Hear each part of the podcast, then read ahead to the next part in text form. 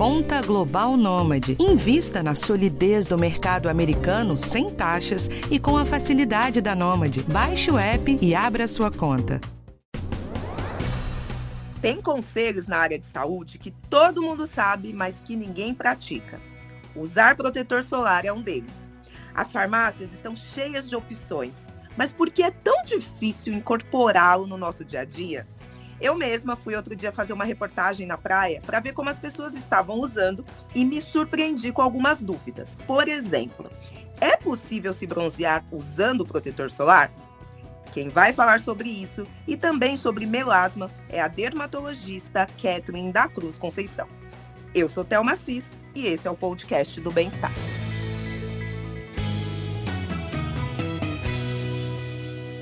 Doutora Kathleen, seja bem-vinda. Olá, pessoal, tudo bem? Um prazer estar aqui, Thelminha. Muito obrigada pelo convite.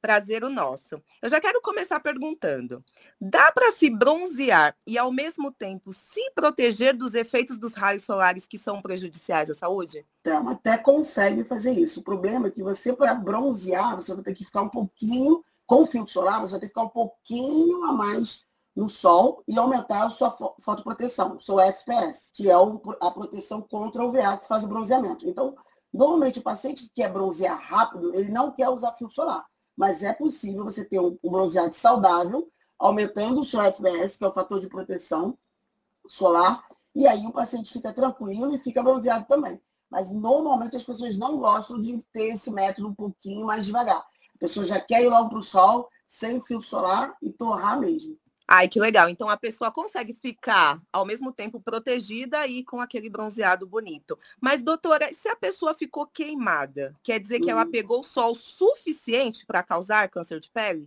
Então, na verdade, você vai ter o câncer de pele, ele vai ocorrer através do acúmulo de sol que você toma durante a vida. Quando você toma muito sol e fica vermelho, é que você realmente ultrapassou o limite total.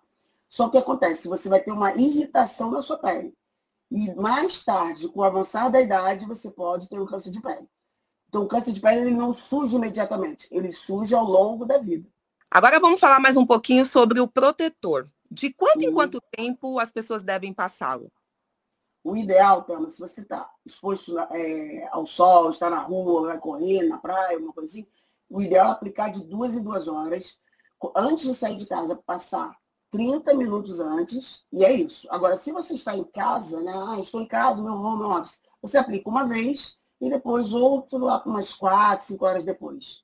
Mas se você está exposto ao sol, está na rua de duas, duas horas, ou você tem que reaplicar de meia em meia hora, caso você vá para a água, fique molhado, entendeu? Esperar pelo menos meia hora. E a pele tem que estar tá seca também, né, doutora? Seca, seca. Eu estava vendo isso na praia. Muita gente aplica fio solar com a pele molhada. Você tem que esperar pelo menos 15 minutos após a pele seca para você poder se olhar novamente. Senão vai acabar jogando produto fora e vamos combinar que não tá barato, né? Pois é, e ainda mais que a pessoa vai ficar queimada, né? A pessoa vai fritar totalmente no sol, né? E qual o fator que deve ser usado? Então, normalmente ideal você comprar um filtro solar que tenha fator de proteção e PPD. O FPS vai, vai te proteger contra o UVB que vai fazer a queimadura solar e câncer de pele. E o PPD é contra o UVA, que vai causar o bronzeamento da pele e exposição e também exposição solar mais demorada. Certo. E isso garante para a pessoa aproximadamente quantas horas de proteção? Teoricamente, 300 horas. Né? Se você usar FPS 30, seriam 300 horas. Mas isso é impossível, porque ninguém aplica adequadamente. O ideal é você aplicar uma colher de chá no rosto, no pescoço, uma colher de chá é, no tronco de, da frente, tronco de trás. Então, assim, ninguém passa dessa forma tão certinha também. Então, é muito complicado você dizer ao paciente, ó, você passa fio par e você pode ficar esse tempo todo na seis horas aí exposto ao sol, cinco, seis horas. Não pode, porque ninguém aplica dessa maneira. Você sua, você vai para a água. Então, o ideal é você aplicar de duas em duas horas. Adianta comprar protetor 90, por exemplo, que é até mais caro? Se você for uma pessoa mais clarinha, pessoa com a pele um tom mais claro, você tem história de câncer de pele na sua família, se forem crianças, você pode até aplicar um fator de proteção 90. Mas eu sempre falo para o meu paciente, não adianta você aplicar um fator de proteção 90 se você não aplicar corretamente.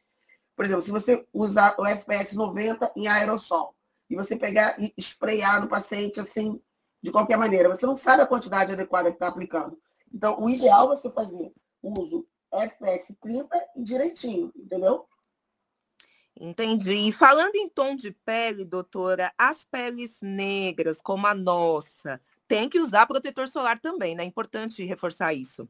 É muito importante reforçar. Até a, existe uma sociedade chamada Skin of Color Society, que faz um trabalho muito importante nos Estados Unidos para a conscientização do filtro solar na pele negra.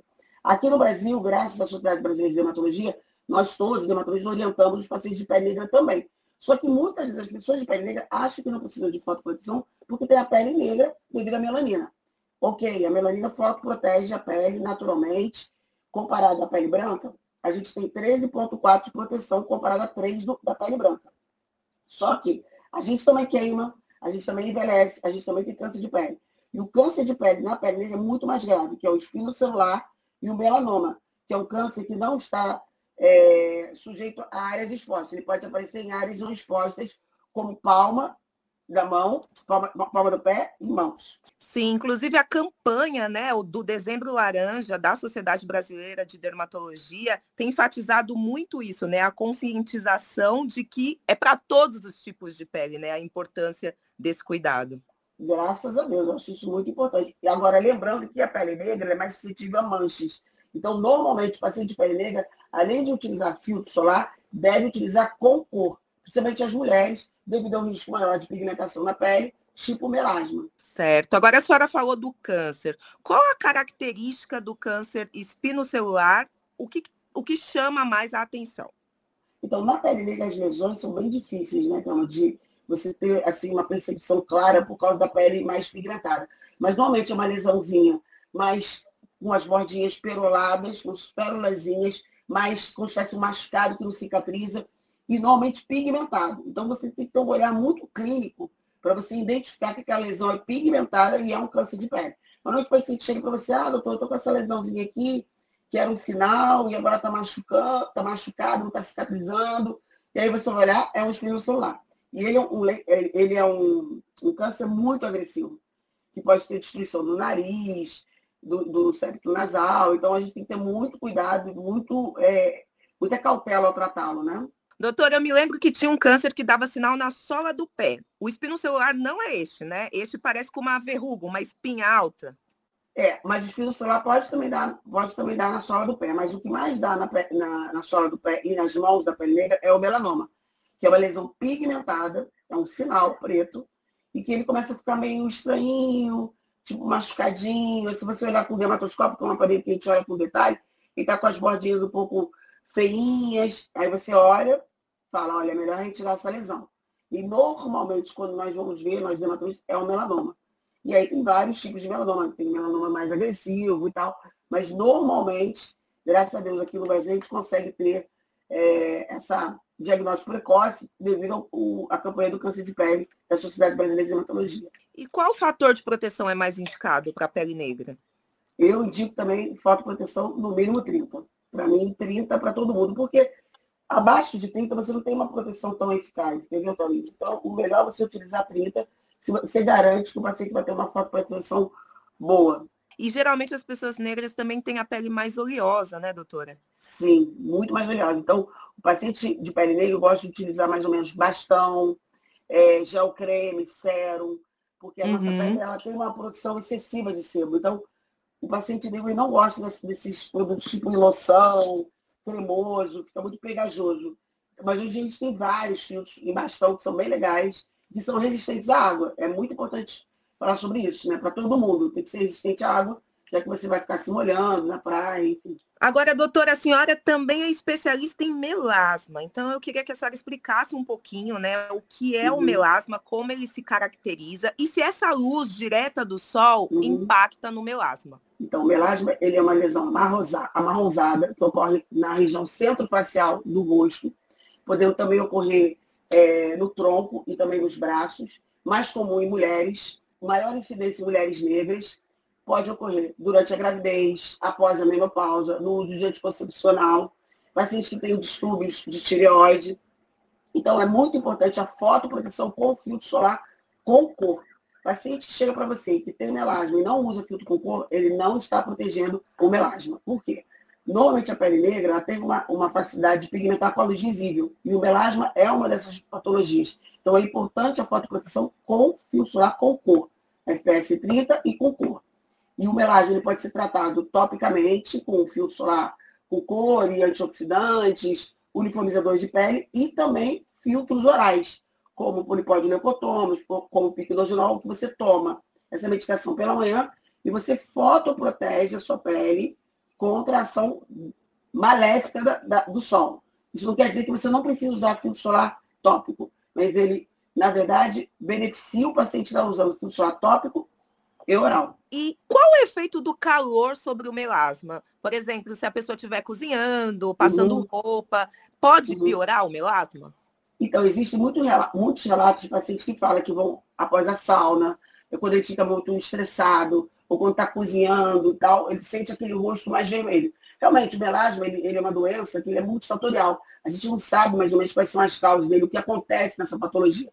Mas a gente sabe muito bem que os vasos ficam muito dilatados, então fica aquela pele bem vermelhada. Então, quando você sentir aquele rubor facial, eu brinco que é bom você logo jogar uma água termal geladinha para acalmar esse vasinho que está querendo ficar vermelhinho ali e aquele melasma não piorar. Agora, doutora, a gente vê para comprar protetor solar para luz azul. Para que ele serve? Então, existe agora vários trabalhos, né? Trabalhos muito recentes falando sobre a luz azul, sobre a poluição. A gente não pode nunca esquecer também em relação ao UVA e o UVB, a luz visível, que são, e o infravermelho, que são realmente raios que a gente tem comprovação científica que causam, causam danos solares, podem causar queimaduras, é, câncer de pele e pigmentações na pele. Existem agora tra trabalhos recentes, mas ainda são muitas especulações. Certo. Então existe, né, uma diferença da ação sobre a pele desse raio ultravermelho e do infravermelho. Exatamente, exatamente. Eles causam normalmente câncer de pele, irritação na pele, vermelhidão, pigmentação. Então não adianta vocês comprar um filtro solar que fala assim, no, né, no, na, na bula, ele está protegendo contra a luz azul. Tá, mas e o UVA e o UVB? ele está protegendo, isso não adianta de nada. Se um filtro solar que só tem contra a luz azul, você vai para a praia e vai voltar totalmente queimado. Agora, tem uma luz que hoje em dia todo mundo está exposto, que é a luz do celular. Ela é uhum. é suficiente para causar algum dano para a nossa pele? Então, na verdade, ela não é tão é, suficiente para causar o dano. O problema é que a nossa pele do rosto já está exposta também o tempo todo, tanto ao UVA UVB, luz visível, infravermelho e poluição. Então, se você ainda tem essa exposição do computador, você acaba piorando um pouquinho sim. Porque se você não usa filtro solar pela manhã, chegou, tem que fazer o home office, não passou o filtro solar, e você ainda vai com a luz do computador, você pode piorar sim seu melasma. Tanto que nós vimos que após a pandemia, muitos pacientes tiveram a piora dos seus melasmas. Então, a gente acha que pode ser por causa do uso do computador, uso do telefone. Então, eu falo para meus pacientes utilizarem filtros lá mesmo diante do computador, mesmo aparelho celular. Usar dentro de casa, né, doutora? Porque até mesmo essa luz branca, né, que hoje Exatamente. utilizado, também pode ser prejudicial para a pele, né? Sim, a gente vê, a gente já viu o trabalho, fui no congresso recentemente, recentemente nos Estados Unidos, falando que existem pessoas como manicures que realmente saem de casa cedo e voltam para casa muito tarde e que só ficam com aquela luz branca. Como é que elas desenvolvem, desenvolvem pigmentação na pele?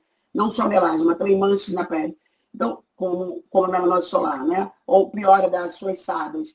Provavelmente por causa dessa luz branca que elas ficam ali quando fazem as nossas unhas. Então, a gente tem que usar filtro solar sempre. E por último, uma pergunta muito importante. Melasma, tem cura ou tem controle? Eu vou dizer que tem controle. Todo médico fala que tem cura, ele não está falando a verdade. Ele está falando para o paciente de uma, uma doença multifatorial que nós não sabemos a causa, que podem vários fatores provocar essa doença. Então, eu falo sempre para o paciente que ele tem controle.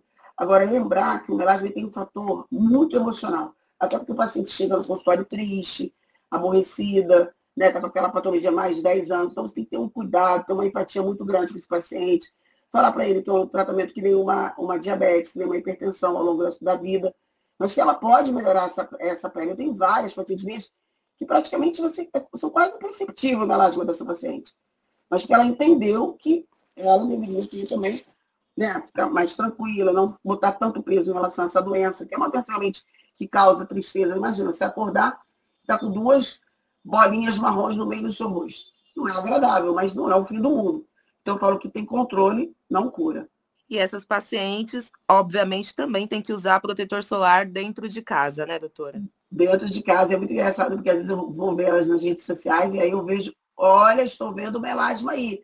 Aí, doutora Kathleen, vou reaplicar. Eu falei, muito bem, eu falo sempre no consultório que o paciente não pode, eu não posso ver o melasma da paciente. Se eu estou vendo o melasma e ele está me vendo, a luz também está vendo ele. Muito bom. Olha, doutora Kathleen, muito obrigada pelas suas dicas. Agora, né, nesse começo de verão, eu tenho certeza que elas vão muito úteis para o pessoal. Na reportagem que eu fiz na praia, as pessoas realmente tinham essas dúvidas né, do quanto passar, de quando reaplicar, quanto tempo antes. Então, muito obrigada mais uma vez, viu? Ah, imagina, foi um prazer. Esse podcast teve a produção de Adriana Soderi, gravação de Ana Amélia Bazella, edição de Gesiel David e direção de Patrícia Carvalho. Eu sou Thelma Cis e se você gostou, compartilhe. É informação útil para a sua saúde. Até a próxima!